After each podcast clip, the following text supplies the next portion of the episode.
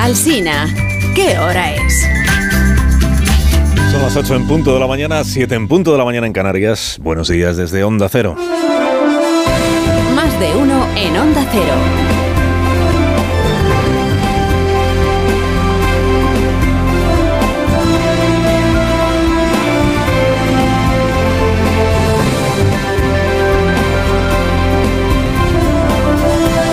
¿Cómo están? Bienvenidos a una nueva mañana de radio. Estrenamos el 3 de mayo del año 2023. Hoy la cosa va de protocolo. Seguramente usted ya, ya sabe, si no se lo cuento yo, de protocolo, de saber estar, de las reglas que rigen en los actos oficiales.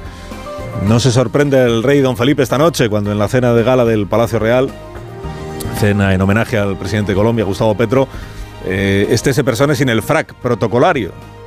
Porque Gustavo Petro nunca se ha puesto un frac y no piensa ponérselo. Me explicó ayer por qué a Julio Sánchez Cristo en una entrevista para la emisora colombiana W Radio. No, no pienso. Yo nunca me he puesto un frac. Sí representa símbolo, tiene un símbolo que no me, que no me gusta. Tiene que ver con élites, tiene que ver con antidemocracia, etcétera, pero son ideas que tengo en la cabeza, entonces ¿para qué me voy a poner eso? ¿A qué me voy a poner eso? Dice. el Presidente de Colombia, el frac. Élites antidemocráticas. Yo tócate la narices porque esta noche va a estar rodeado de, hombres con, con frac embutidos en su frac antidemocrático. Ahí estará el rey Felipe, que es el rey más constitucional que ha tenido este país. Y ahí estará Pedro Sánchez, que siente la mayor de las simpatías por su colega eh, izquierdista colombiano, por Petro. Incluso comparte con Gustavo Petro el afán por ser visto como un, látigo, un azote del neoliberalismo. Pero a Pedro Sánchez nunca se le ha pasado por la cabeza que yo sepa presentarse en una cena de esta escena de gala en el Palacio Real con vaqueros y, chaqueta de pana, quién sabe.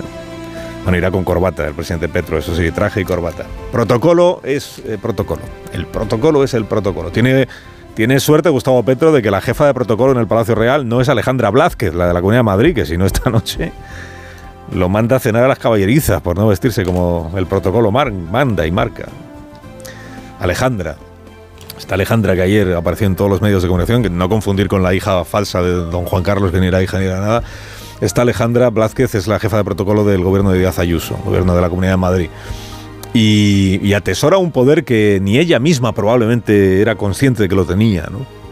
Enorme poder. El poder de estirar el brazo para cortarle el paso a un ministro de la presidencia del gobierno de España e impedirle subir a la tribuna de autoridades en un acto institucional. Ella fuera del placaje que dijo anoche Vicente Valles. El placaje. Suelta el balón, Bolaños, suelta el balón placaje y amago de tangana, porque al equipo del ministro se puso a invocar no sé qué decreto, la jefa de protocolo invocaba, invocaba otro, ella diciendo, no, hombre, es que no podemos cambiar sobre la marcha este acto, que lo tenemos diseñado desde hace muchísimo tiempo. No podemos cambiar el número de autoridades en la tribuna sobre la marcha. Fíjate qué enorme complicación, ¿eh? que suba el ministro de la presidencia. Están diciendo en el gobierno de la Comunidad de Madrid, es que imagínate que se presentan 22 ministros, ¿cómo los vamos a subir a la tribuna? Pero si teníais invitados a dos. Invitadas Margarita Robles y Isabel Rodríguez. Isabel Rodríguez no va y le pasa la invitación a Félix Bolaños. Al final acaba yendo como pareja de como acompañante de Margarita Robles porque habéis dicho que si va no le, no le dejáis entrar. Pues si estaba previsto que hubiera dos ministras, hueco habría en la tribuna de autoridades. ¿no? Dice, no, es una enorme complicación que suba el ministro. ¿Será que la tribuna es como los ascensores, que tiene tope de gente para que no se hunda? Y tampoco porque el ministro Bolaños es menudito que, y hace deporte, o sea que no. Ayer ya les dije que esta historia de si Bolaños podía o no podía ir a la fiesta de la Comunidad de Madrid porque él no era el invitado, ¿no? es la política más tonta que ha habido en la historia de las tontopolémicas en España y mira que somos récord mundial en, en polémicas. Dígalo usted, Begoña Villacís, dígalo usted. Estoy harta de polémicas estúpidas e infantiles. Eso es, muchas gracias. Pero claro, después de este episodio inaudito de ayer, inaudito ver a una jefa de protocolo placando a un ministro. Qué buenas maneras, presidenta de la comunidad Díaz Ayuso, qué buenas maneras. Esto ya no es una bobada, esto ya lo de ayer es un bochorno. Ayer alguien en la Comunidad de Madrid perdió el norte y no fue la jefa de protocolo, sino quien le encargó o consintió en que actuara de esta manera con un ministro. No, es que es el acompañante de la ministra de Defensa. lo que tú quieras, es ministro, si se lo habéis puesto en la silla. Ministro de la Presidencia, Relaciones con las Cortes y Memoria Democrática. Pues estará invitado o no, pero sigue siendo un ministro del gobierno de España. Ocupa, dijo el alcalde Almeida, que también a veces dice ocupa de aquí. Que no querían que estuviera, que venía a provocar, que venía no sé qué, pero estaba, ¿no? Y es un ministro. Que ya estaba la ministra Robles en representación del gobierno. Dices ya, y en la tribuna de autoridades también estaba el señor Núñez Feijó en representación de del Senado, supongo. Es verdad que es senador. Dices, no, va en representación del PP, no, pero si este no es un acto de partidos. Que por muy presidente que seas de un partido, tener cargo en un partido no te coloca por delante de un ministro del gobierno en el, en el protocolo. Dices que Bolaños iba como acompañante. Bueno, eh, tampoco es que la tangana diera para más, porque ni de, ni de para más. En La Vanguardia escribió ayer Enrique Juliana que esto es la encarnación de la consigna del gobierno ilegítimo. Y que ni en los momentos más críticos en Cataluña se produjo una situación de estas características. Hombre, en, los momentos más críticos de Cataluña también hemos visto cosas, Enrique. Hemos visto cosas. La encerrona al rey y al gobierno en la manifestación por los atentados de agosto del año 17, por ejemplo. Hemos visto cosas el desprecio permanente al rey por parte del presidente de la Generalitat y de la alcaldesa de Barcelona cada vez que va a un acto en la, en la capital barcelonesa. ¿no? No, no vamos a estar en la puerta para recibirle porque eso del protocolo del besamanos, eso no va con nosotros. Hemos visto cosas. Pero claro, el intento de convertir esto de ayer, el bochornazo del gobierno madrileño, convertirlo en una afrenta de gravedad máxima, claro, esto lo desbarata Margarita Robles que permaneció en la tribuna mientras su colega Félix Bolaños era interceptado y permaneció sin inmutarse. Y hoy le critican algunos medios afines, dicen, es que ni intercedió por él. Y eso que era su pareja, de hecho, la mañana de ayer. O sea que muy grave a la ministra tampoco debió de parecerle.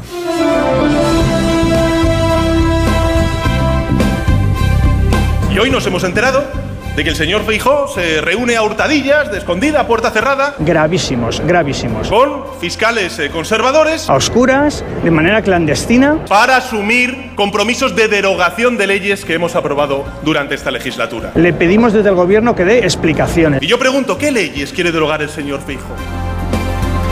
Pues todas, Pedro, todas, todas, casi todas. ¿Qué leyes quiere derogar? Pues si, quiere derogar el sanchismo, pues hágase una idea de lo que quiere derogar. Bueno, esta, esta es la, otra historia de ayer. de, los autores de Complot contra la democracia parlamentaria, llega ahora la conjura de Feijó y sus fiscales. El grado superlativo de escándalo que manifiesta el gobierno, Sánchez, del ministro Bolaños, Después de leer ayer en el diario El País que Feijó no solo se juntó a cenar con 50 fiscales de una asociación conservadora, 50 en un hotel de Madrid. Hurtadillas, de escondida, puerta cerrada. A oscuras, de manera clandestina. Clandestina, a oscuras. A puerta cerrada sí, es verdad, porque los clientes del hotel, por ejemplo, pues no podían sentarse allí a cenar como si... Porque no, porque no estaban invitados. Pero vamos, dice a hurtadillas, a, escondidas, a escondidas en un hotel 50. Pero bueno, esta es la historia, el relato gubernamental. 50 fiscales conjurados clandestinamente. Y no solo eso, animando a algunos de ellos a Núñez Feijó a que gane las elecciones. Porque resulta que hay fiscales que son afines al PP, pero ¿qué me estás contando? Y con Feijó comprometiéndose, como si fuera un político en campaña electoral, comprometiéndose con quienes están a su lado a, a aplicar el programa electoral. Y a deshacer el programa de Pedro Sánchez, créetelo, ¿eh? Feijó comprometiéndose a deshacer todo lo que ha hecho Sánchez. No solo eso, prometiendo que va a derogar la reforma que ha atado de manos a los vocales del GPJ, prometiendo que, no nombrará jamás fiscal general a Dolores Delgado. El escándalo es que no puede ser mayor, de verdad, no puede ser mayor. Ya la crónica del país, como contamos ayer, desprendía este aroma de denuncia, ¿no? denuncia. Tú del Tito Berni en el Ramsés. Para escándalo, el de Feijó y los fiscales en el Clarich. En su afán, un poquito burdo, un poquito tosco, un poquito grosero, por convertir esta cena en el Watergate. A la Asociación de Fiscales la Moncloa la llama Poder Judicial. Es que se reunió con una parte del Poder Judicial. A prometer derogar leyes le llama compromisos secretos.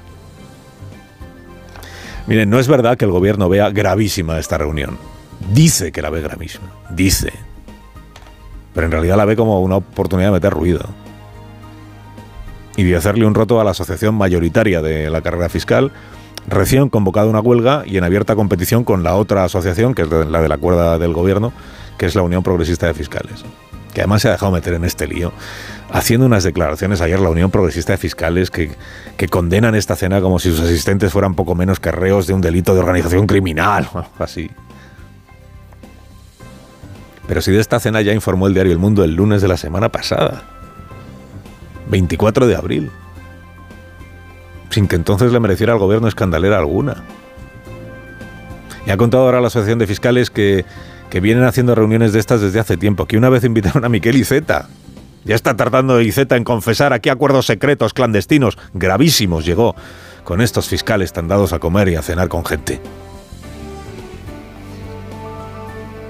Ayer ya avisamos también, queda poco creíble que critiques escandalizado la utilización política del Ministerio Fiscal cuando has pasado a la historia por dos asuntos. Uno, la fiscalía de quién depende. Pues eso. Y otro, nombrar fiscal general a tu ministra de Justicia recién terminados los mítines en los que ha puesto a caer de un burro al adversario político.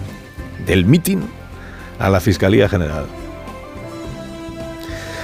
Bueno, esta es otra tormentita que no dejará la menor huella, ya lo verá usted.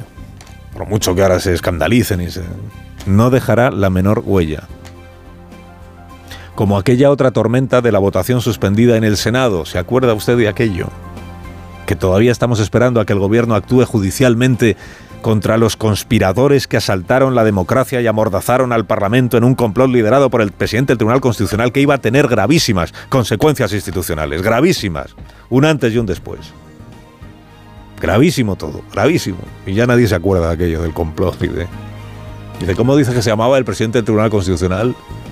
Dice Pumpido, no, este es el de ahora, el de antes. La política convertida en mala comedia.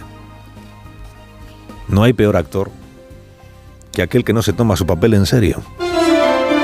Carlos Alsina en Onda Cero.